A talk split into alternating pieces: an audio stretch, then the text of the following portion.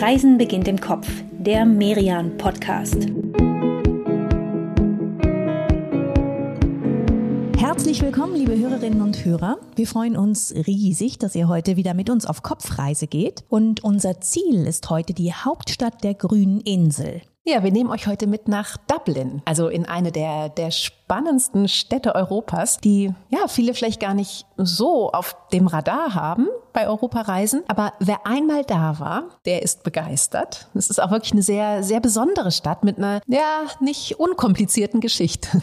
Ja, und eine Stadt mit jeder Menge an Geschichten und einer großen Lust am Geschichten erzählen. Also vier Literatur-Nobelpreisträger hat das kleine Irland hervorgebracht. Und der Dublin-Roman überhaupt ist ja Ulysses von James Joyce. Nicht gerade leichter Stoff. Nee, absolut kein leichter Stoff. Und trotzdem wird dieses Buch gefeiert in Dublin. Und zwar richtig gefeiert, buchstäblich. Jedes Jahr am 16. Juni, da ist in Dublin Bloomsday, benannt nach dem Ulysses Helden, Leopold Bloom. Und die Menschen, die ziehen sich dann an, wie vor gut 100 Jahren, und spazieren dann zu den Orten, die Bloom im Roman eben auch besucht. Und zwar genau am 16. Juni 1904, denn das ist ja der Tag, an dem dieser Roman spielt. Ja, um den zu lesen, würde ich behaupten, muss man schon ein bisschen literaturbegeistert sein oder eigentlich sehr literaturbegeistert. Ich habe es nie geschafft, den Ulysses zu Ende zu lesen und, und ich habe es eigentlich wirklich sehr mit Literatur. Aber dafür kenne ich, wie, ja, wie wahrscheinlich viele von euch, sehr guten, ganz anderen Dublin Sound. With or without you.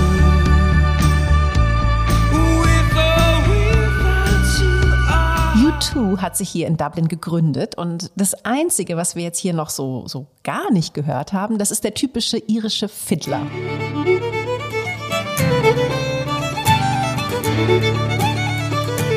Ja, Dublin ist halt viel cooler als das Klischee. Aber bevor wir jetzt so richtig starten, stellen wir uns noch mal ganz kurz vor. Mein Name ist Katrin Sander. Und ich bin Inka Schmeling. Schön, dass ihr heute mit uns unterwegs seid auf Kopfreise Nummer 64. Für alle von euch, die heute in Dublin das erste Mal mit dabei sind, wir nehmen euch immer in jeder Folge ja, mit auf, auf Kopfreisen an Orte, die, die wir spannend finden und die wir mit und für euch entdecken.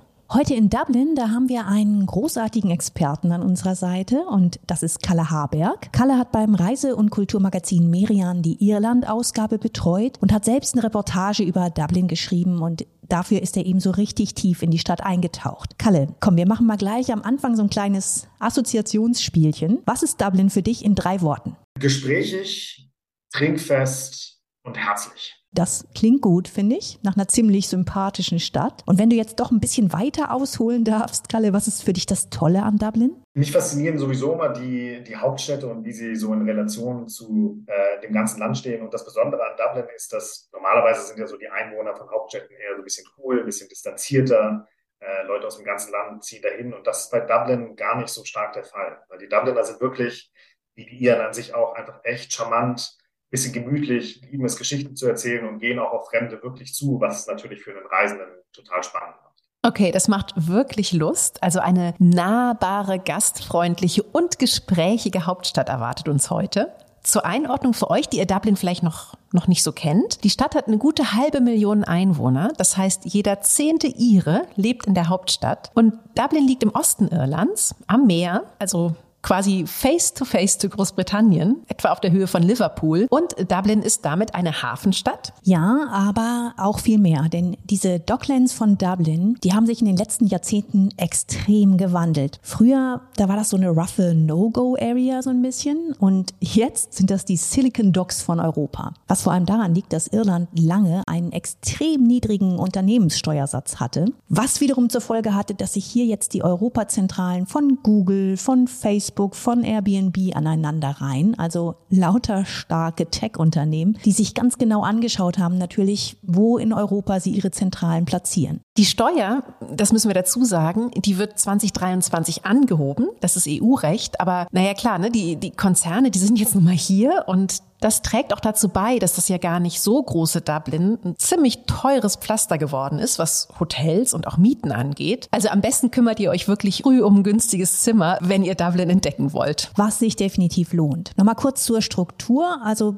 Dublin wird als Stadt von der Liffey geteilt, dem Fluss. Und der Nordteil, der ist traditionell der so ein bisschen verrufenere, der ein bisschen roughere. Und der Süden ist so ein bisschen gesetzter und auch wohlhabender. Wobei so richtig stimmt das auch nicht mehr. Das verschiebt sich immer mehr. Es gibt auch durchaus im Norden spannende Ecken und der Westen wird immer schicker und läuft im Süden immer öfter den Rang ab. Trotzdem, so als grobe Struktur, damit ihr das im Kopf habt. Und der Klassiker, den wir euch jetzt als erstes vorstellen, der liegt mittendrin, bisschen im Süden. Und zwar in der Stadt, die das Geschichtenerzählen liebt, nehmen wir euch jetzt mal mit zur Mutter aller Bücher, dem Book of Kells. Dafür beamen wir uns zum Trinity College, also mitten rein in Dublins älteste Universität. Und ja, so ein bisschen ist die das, das irische Pendant zu den britischen Unis Oxford oder Cambridge. Gegründet wurde das College schon 1592. Es liegt mitten im Herzen Dublins auf einem sehr schönen historischen Campus. Ist also wirklich eine, ja, eine sehr gediegene Heimat für, für so ein kostbares Buch. Kalle, erzähl du uns doch mal, was, was hat denn dich am, am Book of Kells begeistert? Also erstmal finde ich es cool, dass äh, so das Nationalheiligtum eines Landes ein altes Buch ist. Das Book of Kells ist eine Abschrift der vier Evangelien, die so um 800 entstanden ist, von Mönchen, die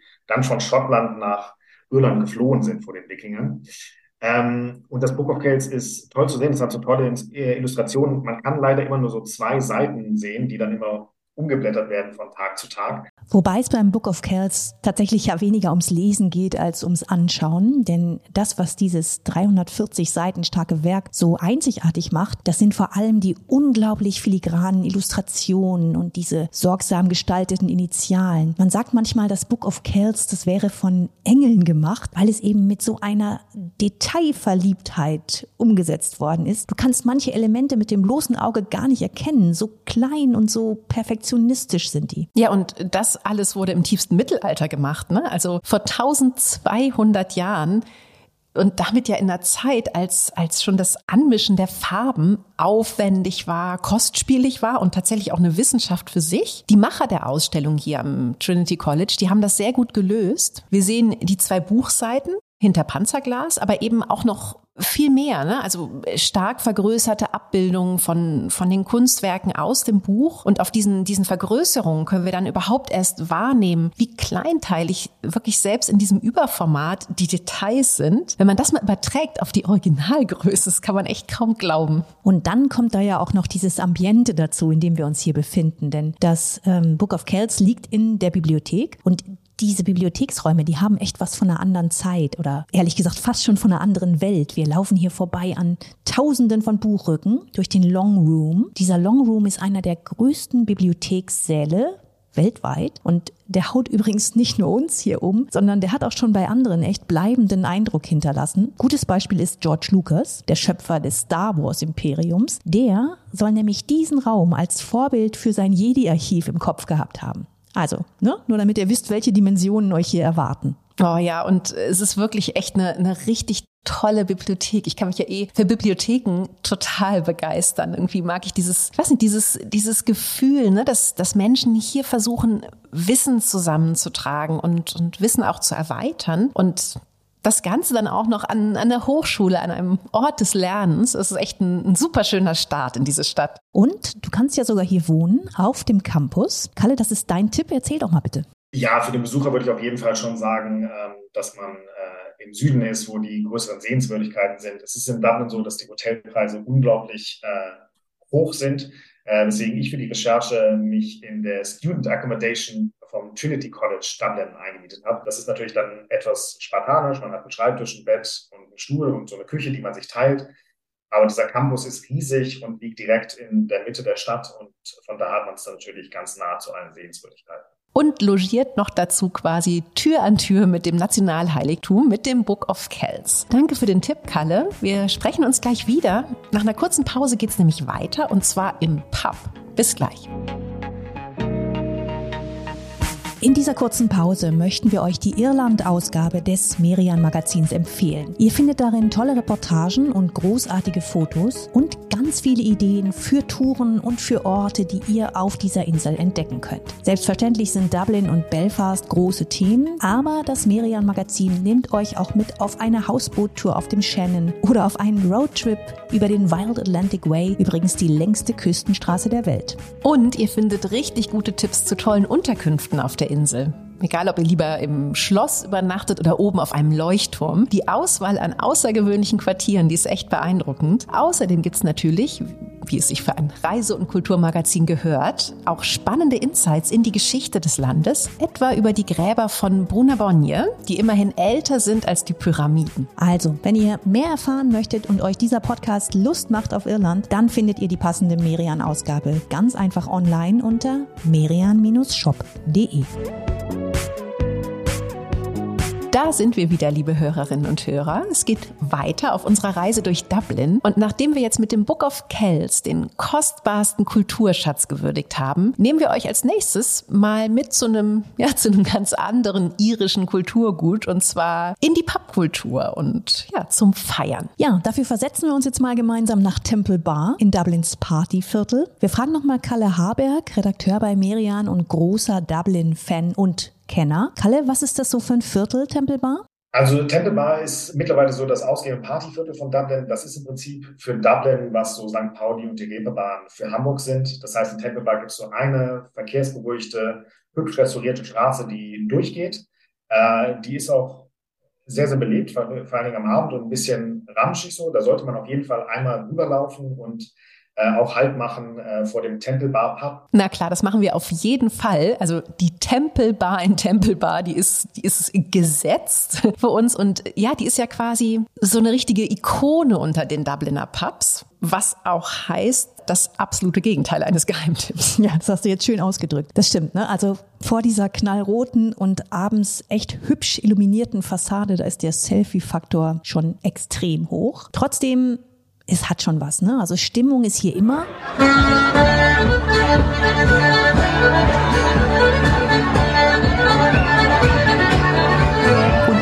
sowieso. Allerdings darfst du hier keinen Hang zur Klaustrophobie haben, denn die Tempelbar ist eigentlich immer knackevoll. Kalle, wie ich dich kenne, hast du, hast du noch eine, eine Alternative für uns, oder? Noch, ein, noch einen anderen Tipp, vielleicht für alle, die, ja, die ihr Guinness ein klein wenig entspannter genießen möchten? Ich muss ganz ehrlich sagen, dass die wirklich guten Pubs jetzt nicht wirklich auf der Hauptstraße liegen. Das ist genauso wie äh, in, auf der Reeperbahn zum Beispiel. Das heißt, da würde ich dann wirklich empfehlen, einen kurzen Abstecher auf die Northside zu machen, so 10, 15 Minuten zu laufen. Und zwar mein Lieblingsschuppen ist die Hacienda Bar. Das ist eigentlich ein Speakeasy und so die Bar, der Pub, wo wirklich äh, die Berühmtheiten, wenn sie in Dublin und Irland hingehen. Weil man muss an der Tür klingeln und dann kommt der Owner raus und äh, fragt einen, was man hier will und sagt, dann sagt man, ich will eigentlich nur ein Guinness trinken äh, und dann lässt er einen rein in diese kleine Kaschemme, wo wirklich die ganzen Wände voll sind mit äh, Fotos der Berühmtheiten, die schon da waren. Es gibt zwei Pooltische äh, und ein gutes Bier und mehr braucht es eigentlich. Und das geht wirklich so einfach, in so einen Promi-Speakeasy reingelassen zu werden. Also einfach klingeln, reingehen, Guinness bestellen. Da kommt man rein, da kommt der Besitzer dann raus äh, und mich hat er dann gefragt, ob ich in Dublin wäre für Business or Pleasure. Und dann sagte ich, ich bin hier, um zu arbeiten. Äh, und dann hat er mich reingelassen. Ich weiß nicht, ob er mich bei der anderen Antwort auch reingelassen hätte, aber äh, ich glaube zumindest, es war die richtige. Merken wir uns alle also. Am besten doch eher die Businesskarte ziehen. Ich möchte aber trotzdem noch mal kurz zurück nach Tempelbar, denn das Viertel, das ist ja nicht nur Party und Feiermeile. Hier hat sich tatsächlich auch in Sachen Kultur in den letzten Jahren einiges getan. Großartig finde ich zum Beispiel die Tempelbar Gallery in einer alten Textilfabrik. Und da, also in diesen, in diesen alten Industriehallen, da sind heute Ateliers, die die Stadt subventioniert. Denn tatsächlich könnten sich sonst die allermeisten Künstlerinnen und Künstler es wirklich gar nicht leisten, hier im Herzen der Stadt zu arbeiten. Das Schöne an der Temple Bar Gallery, das ist ja auch tatsächlich, dass sie eben beides ist, ne? Also Atelierraum und Ausstellungsgelände zugleich. Vom Konzept ist das so ein bisschen so wie, wie hier in Deutschland die Leipziger Baumwollspinnerei. In Dublin ist das Ganze natürlich ein bisschen kompakter, aber auch hier waren es die Künstler, die damit angefangen haben. Also die haben dieses alte Fabrikgelände besetzt damals, statt eben darauf zu warten, dass ihnen irgendjemand irgendwo mal Flächen anbietet. Ja, und das hat dann tatsächlich ja auch dem ganzen Viertel gut getan, ne? Denn Anfang der 90er, da ist dieser Komplex diese alte Textilfabrik so ein bisschen zum Herzstück des Quartiers geworden. Und gerade in dieser Zeit, da hat sich dann auch eine Gruppe von jungen Architekten zusammengefunden, um, ja, um einen ganz eigenen Modellplan für Temple Bar zu entwerfen. Die Galerie und die Studios, die waren in diesem Plan so ein bisschen, ja, man kann fast sagen, so das das Flagship-Projekt, was halt auch hieß, dass viel Geld und viel Mühe in eben diesen Komplex hier geflossen ist. Ja, und das sieht man ihm auch an, ne? Das ist überhaupt nicht abgerockt hier, sondern wirklich sehr cool und auch doch ganz schön groß. Das Gelände zieht sich fast bis an die Liffey. Und wenn man hier im Viertel unterwegs ist, dann ist das echt ein perfekter Kulturstop. Übrigens auch mit sehr hochkarätigen Künstlerinnen und Künstlern. Hier hat zum Beispiel Nivo Marley ihr Studio. Sie vertritt Irland auf der Biennale, also gehört echt zu den Top-Namen der Gegenwartskunst auf der Insel. Ja, aber selbst sie sagt, ein Glück, dass es diese Galerie und, und die Studios gibt. Das ist für sie wirklich, ja, wirklich so einer der ganz großen Schätze hier in Temple Bar und überhaupt in Dublin. Denn selbst für arrivierte Kreative ist es tatsächlich sonst überhaupt nicht mehr erschwinglich, sich ein Atelier in Dublins Zentrum zu leisten. Also schaut hier unbedingt vorbei, wenn ihr in Temple Bar unterwegs seid. Und natürlich schreiben wir auch, wie immer, alle Orte und Tipps, die wir in dieser Episode erwähnen, für euch nochmal zusammen. Ihr findet dann eure Travel List für Dublin ganz einfach auf merian.de und den Link dorthin, den packen wir wie immer in die Show Notes. Ja, und wo wir gerade über Nivo Mali gesprochen haben, da habe ich noch einen ganz netten, ganz netten Fun-Fact zum Thema irische Klischees. Okay, schieß los. Naja, man denkt ja immer, die Iren, die heißen alle so, ne? O'Brien, O'Connor, also immer mit diesem, diesem O-Apostroph. Aber das stimmt überhaupt nicht, denn unter den fünf häufigsten Nachnamen in Irland, da ist tatsächlich kein einziger mit einem Apostroph. Okay, und wie heißen sie dann die Iren? Also was ist das irische Müller und Schmidt? Murphy. Murphy, Murphys Gesetz. Genau, genau. Tatsächlich ist es seit mehr als 100 Jahren der häufigste Nachname auf der Insel und äh, dicht gefolgt übrigens von Kelly. Ah, die kennen wir doch. Große musikalische Familie. Ja, eben nicht nur eine Katrin, sondern viele hundert musikalische Familien. Aber ja, weißt du was, so eine Sache, die haben wir jetzt bei unserem Spaziergang durch Tempelbahn noch gar nicht gebührend besprochen. Und das ist das, was wahrscheinlich die meisten der Kellys, Murphys und vielleicht auch O'Briens mögen, womit sie anstoßen abends. Und das ist das Guinness. Ja, das Guinness. Liebe Inka, liebe Hörerinnen und Hörer, das Guinness, das haben wir uns einfach mal aufgehoben fürs Finale dieser Episode gleich. Da nehmen wir euch nämlich mit an den Geburtsort dieses Biers. Und ich kann schon mal verraten, es ist eine Kunst, ein Guinness zu zapfen und man braucht dafür mindestens 119,5 Sekunden Geduld. Also bleibt dran, gleich geht's weiter. In dieser kurzen Pause möchten wir euch die Reihe Merian Scout empfehlen. Merian Scout ist das junge Magazin der Merian-Familie. Motto der Reihe ist Sehen, was sich lohnt. Für jede Ausgabe hat die Redaktion 200 Tipps in einer Destination zusammengetragen. Kultur, Shopping, Gastronomie, da ist echt alles dabei. Mittlerweile sind 24 Merian Scout-Ausgaben bereits erschienen, zu ganz verschiedenen Zielen, also von Australien über das Allgäu bis Aachen. Und dieses Magazin ist wirklich ein tolles Format für euren Urlaub, wenn ihr nach Inspiration Inspiration und nach neuen Ideen sucht. Ihr findet dort sehr gute Tipps. Übrigens auch von Insidern, denn in jeder Scout-Ausgabe verraten Einheimische ihre persönlichen Lieblingsadressen. Und das sind dann natürlich ganz oft Tipps, die euch, ja, die euch nochmal einen ganz anderen Zugang zu eurem Reiseziel geben. Schaut also gerne einfach in den Online-Store unter merian-shop.de. Ja, da sind wir wieder, liebe Hörerinnen und Hörer, beim letzten Stop auf unserer Dublin-Tour. Also vom Trinity College und dem Book of Kells ging es nach Temple Bar und nun nähern wir uns der Heimat des Guinness. Wir stehen vor dem Guinness Storehouse der Brauerei, die früher mal der größte Arbeitgeber der Stadt war und heute zu den bekanntesten Biermarken der Welt zählt. Seinen Namen hat das Guinness von dem Mann, der, der diese Brauerei gegründet hat, von Arthur Guinness. Und muss echt sagen, also das ist ein Mann, der, der hatte schon Mumm oder Visionen. Also auf jeden Fall war er ein echter Optimist. Denn den Pachtvertrag für seine erste Brauerei hier in Dublin, den hat er mal eben kurz auf 9000 Jahre abgeschlossen. Also ganz schön weit im Voraus gedacht. Ja, also 9000 Jahre, um uns das mal ganz kurz zu verdeutlichen. Arthur Guinness hat die Brauerei damals am Silvesterabend 1759 gepachtet, also das Gelände, und zwar bis zum Jahr 10.759 für 45 Pfund pro Jahr. Heißt das eigentlich, dass die Pacht noch läuft so, zu den gleichen Konditionen wie vor 260 Jahren vereinbart? Ja, das wäre schön.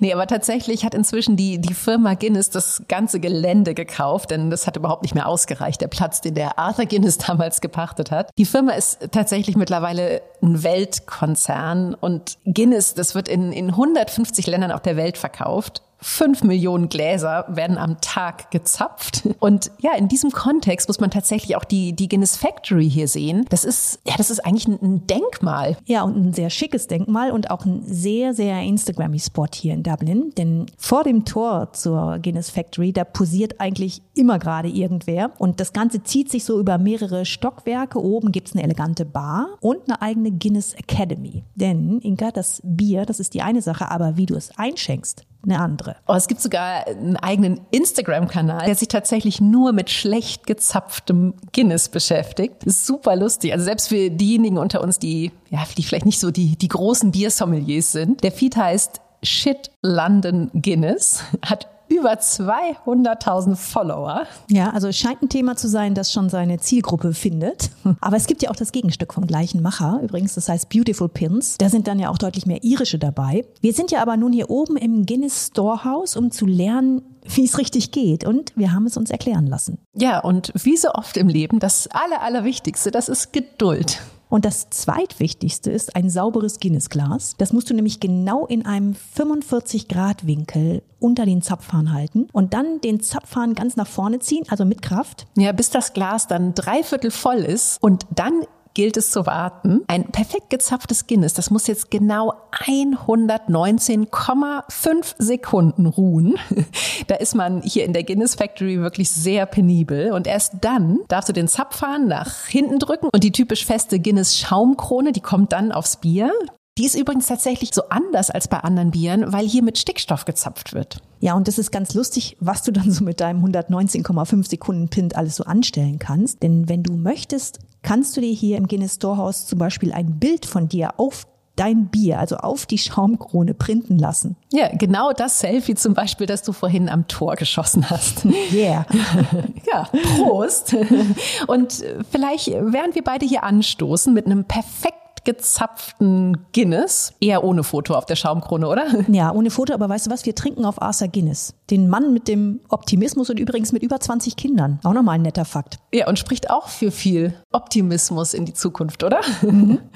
Ja, also trinken wir auf ihn sein Bier und gucken wir raus durch die großen Fenster hier. Das Guinness Storehouse, das liegt im, im Viertel Liberties. Ist ein echt nettes Viertel, in dem wir uns jetzt eigentlich auch ganz gut nochmal so ein bisschen, bisschen treiben lassen könnten. Ja, fragen wir doch nochmal Kalle, der Dublin ja sehr gut kennt. Was ist das hier für eine Ecke, Liberties? Ja, das Liberties ist für mich äh, im Westen so das Viertel, wo ich finde, da kann man so das echte Dublin äh, noch spüren. Ne? Also man kann auch super, wenn man äh, einen Tag einen Spaziergang machen will, dann läuft man vom Trinity College Richtung äh, Westen über Temple Bar in die Liberties rein ähm, und ähm, endet schließlich am, an, an der Guinness Factory. Und da gibt es auch so richtig so eine klassische High Street mit so kleinen Läden, kleinen Restaurants, wo man super gut essen kann. Äh, und in Liberties Graz auch noch, hat mir einer meiner Gesprächspartner erzählt, bis vor wenigen Jahren wirklich so eine eigene Pferdeherde, die dort gehalten wurde. Also war noch viel ländlicher geprägt, als man das eigentlich für eine Großstadt erwartet.